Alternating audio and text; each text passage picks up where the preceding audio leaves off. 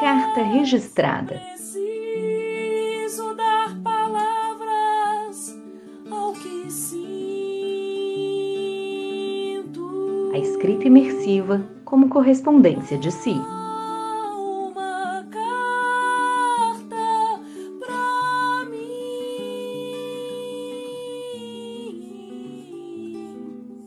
Grazi, acho importante começar contando a verdade sobre o seu trabalho. Você não tinha ideia do que era ser jornalista quando escolheu essa profissão, até porque não exatamente escolheu. Quem fez isso foi o destino, numa espécie de melhor de três, lembra? Você precisava tomar uma decisão para o vestibular e raciocinou a partir dos seus prazeres. Simples assim. Pelo que recordo, foi mais ou menos publicidade, porque sua imaginação sempre foi fértil o bastante para ganhar a vida tendo ideias.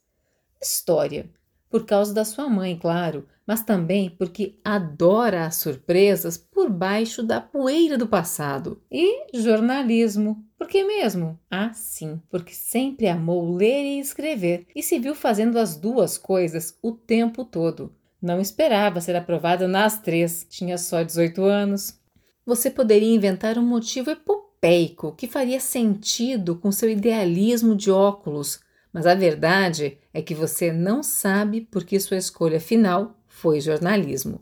O fato é que foi como ganhar na loteria, não em dinheiro, pelo contrário, né? Você descobriu rapidamente que sua conta bancária demoraria muito tempo para ser equivalente à sua empolgação. Mas foi uma aposta que te levou ao grande prêmio do trabalho, a paixão profissional. É verdade que o desatino da rapaziada parecia mais eletrizante nas páginas do livro do que nos dias inteiros na entrada de presídios ou no frio da madrugada do centro da cidade, à espreita da notícia que não vinha. Mas quando vinha e você chegava primeiro, ah, o furo de reportagem, um prato exalando vapor e aroma, com calda de vaidade, aquecida em audiência, que admita, tem um sabor inigualável.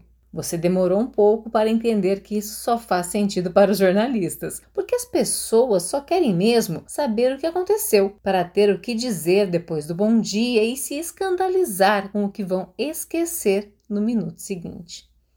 Naquele tempo, o contrário de verdade era só mentira, e todo fato tinha no mínimo duas versões. Aliás, quem dera que fossem só duas. Daria para ter feito menos horas extras e participado de mais aniversários, sem aquela cara de ontem. Foi Gaitales quem disse que a reportagem é a arte de sujar os sapatos? E como você sujou os seus? As botas, na realidade as mesmas botas e os mesmos macacões jeans. Três, não eram? Seu uniforme de guerra, com pelo menos duas canetas e um bloco no coldre. Naquele tempo, na rua, só se escrevia em papel. E como a rua te ensinou? Não era mais a do lendário Pena Branca, mas ainda era e sempre vai ser a do ser humano, com todas as suas formas de ser belo e pavoroso. A rua foi sua nova professora na arte de abrir os olhos. Ela te levou até os becos e vielas, onde tudo que você achava difícil enfrentar pareceu bem menor do que o que faltava ali, no meio daquela gente maltratada que nunca tinha opção de desistir. A rua também te adoeceu. Muita porcaria para enganar o estômago, revirado por todas as faces da morte. Essas que você até conseguiu enterrar bem fundo, mas os rostos dos vivos, esses não. Com o tempo, ficou mais difícil encarar quem ficava. Os prantos e gritos de quem invadia a faixa amarela e preta para ter certeza do que via. A fúria de quem quebrava vidros para pedir socorro ao filho inerte nos braços a resignação de quem se via destinada a deixar o barro levar tudo. Não sei como você deu conta de ver tanta miséria, tanta violência, tanta dor. Na verdade, não deu, né? Rosto de criança sem vida é uma cicatriz que nunca para de arder. Você fecha os olhos e ela não some. Mas você conseguiu enxergar a tempo de não enlouquecer e mudou essa história. Botou tudo o que aprendeu na mala e partiu para outro desafio: ensinar. Não na sala de aula, mas na prática, no ar, no rádio. De novo ele, seu mano velho, parceiro de frases curtas, tempo escasso e adrenalina de sobra. Que meninos brilhantes eram aqueles, hein?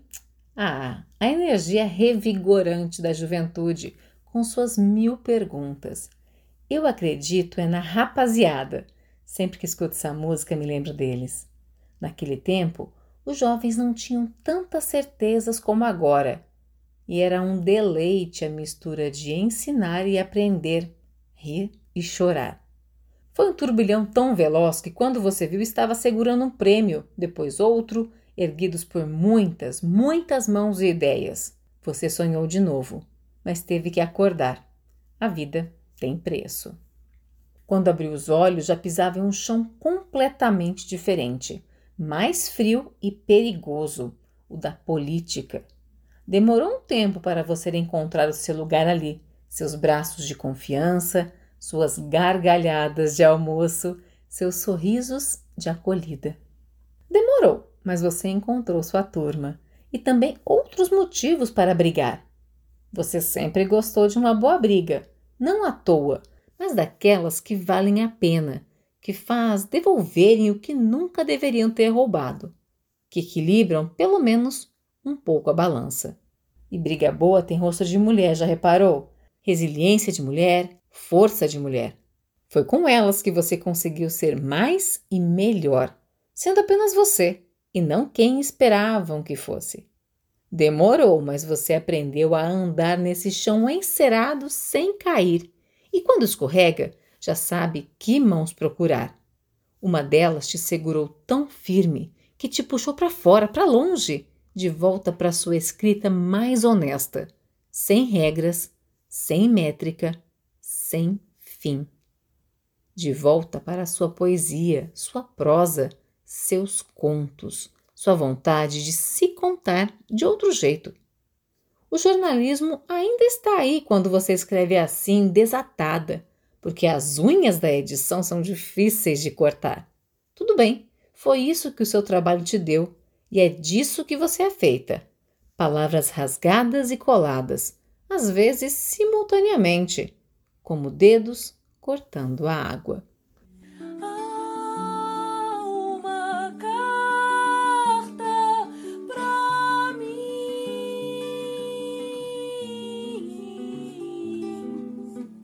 Eu sou Gisele Antonioli e li a carta escrita por Graziele Mendes para o livro Carta Registrada, a escrita imersiva como correspondência de si. Coordenação e identidade visual Daniele Monteiro.